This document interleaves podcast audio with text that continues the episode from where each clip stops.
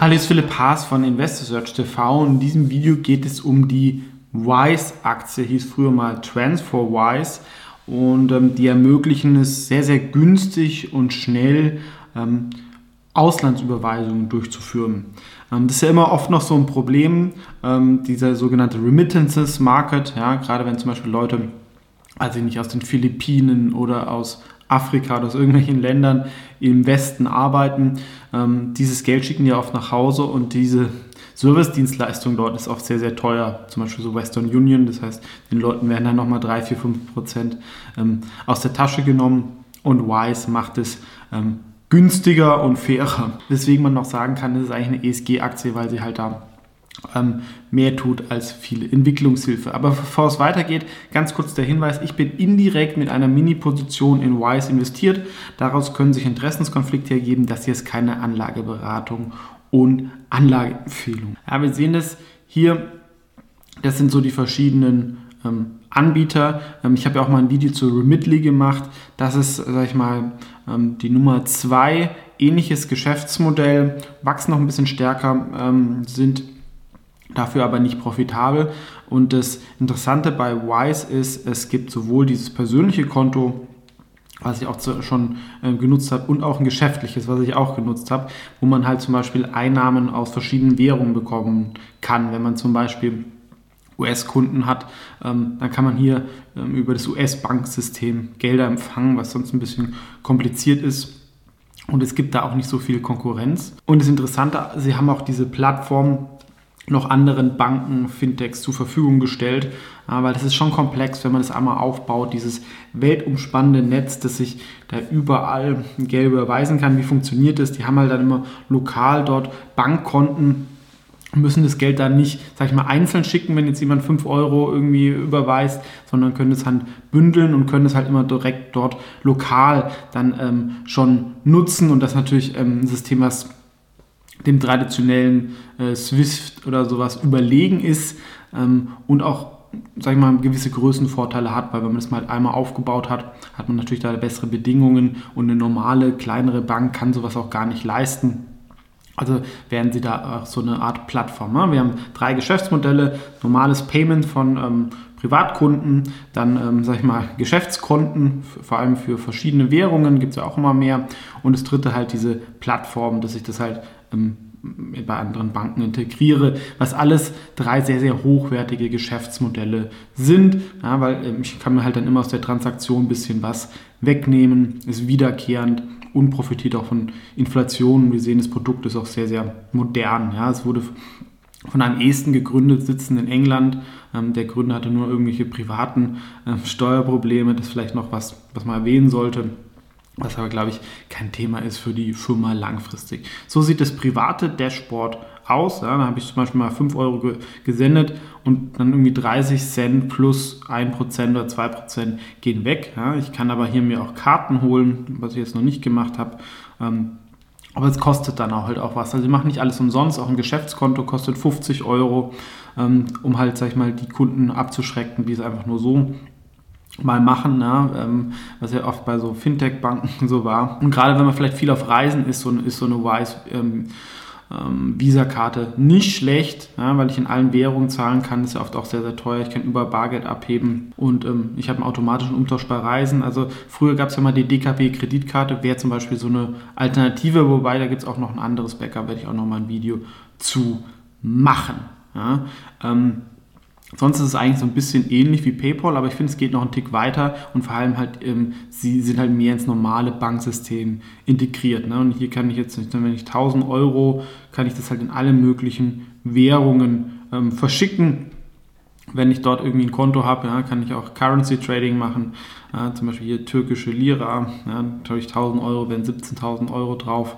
Ähm, und ich spare halt hier schon ordentlich ähm, Geld, aber umsonst ist es auch nicht. Ne? Also 1000 Euro in die Türkei zu schicken würde 16 Euro kosten, ist aber, denke ich, noch einigermaßen so ähm, profitabel. Und wenn man da jetzt so weitergeht, ähm, finde ich halt auch interessant. Ja? Man kann hier dann ähm, ein eigenes Konto, eine andere Person auswählen ähm, über E-Mail oder man muss halt dann diese ähm, Sachen ausfüllen. Und das Zahlen geht dann entweder vom eigenen Konto, aber man kann auch eine Kreditkarte, Apple Pay etc. nutzen. Also wirklich sehr, sehr schnell und ähm, hat auch funktioniert. Also zuletzt, ich wollte mal Geld innerhalb von Europa verschicken. Irgendwie jetzt kommt das nicht an, kannst du irgendwie bei der Bank anrufen, zehn Tage ist nicht da. Jetzt habe ich das hier mal als Test genutzt, war zwei Stunden später da. Daran sieht man, ähm, es gibt einen Geschäftsnutzen und sowas natürlich immer gut, wenn man auch das Produkt selber nutzt.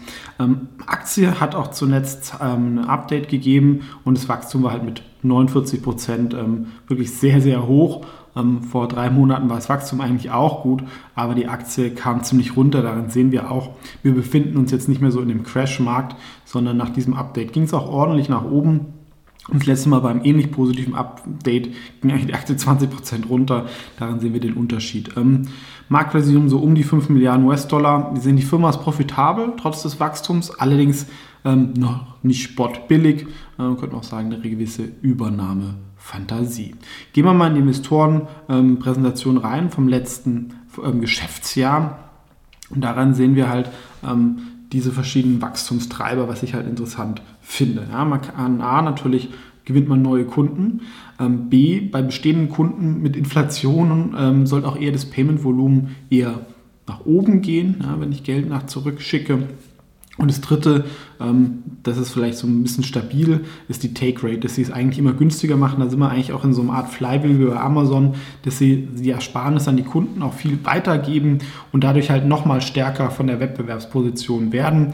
Aber sie wollen halt auch, sag ich mal so, das Bankkonto für die digitalen Nomaden oder für die Leute, die nicht in einem Land sind. Und da kann man natürlich dann auch irgendwann immer mehr Cross-Selling-Produkte starten und natürlich auch vor allem dieses Plattformmodell mit den anderen Banken. Und hier ist nochmal das, was ich jetzt zuletzt aus eigener Erfahrung gesehen habe.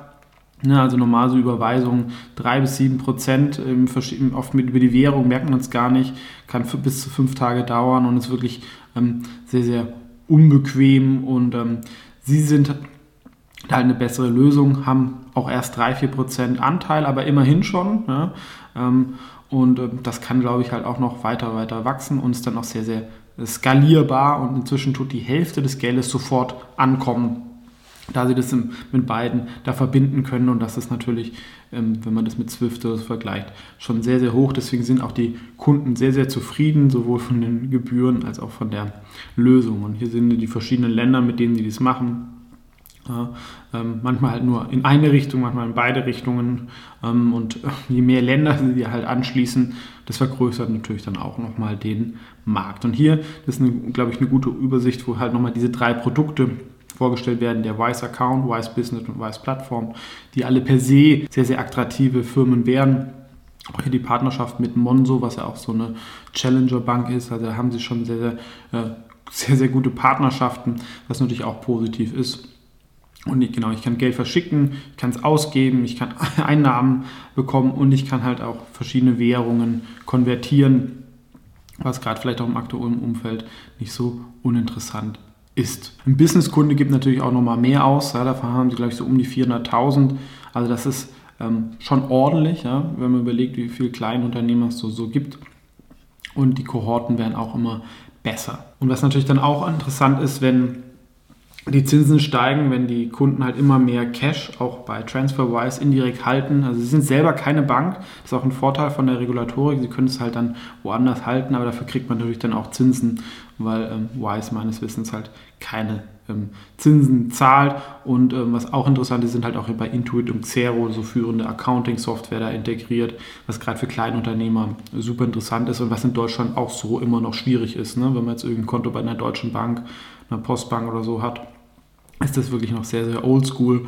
Ähm, und ähm, da geht der Trend, glaube ich, halt auch hin, aber halt auch diese Partnerschaften mit einer chinesischen Bank und den angesprochenen Fintech-Playern. Hier nochmal ein kurzer Überblick über die Zahlen. Also wirklich sehr, sehr hohes Wachstum beim Umsatz.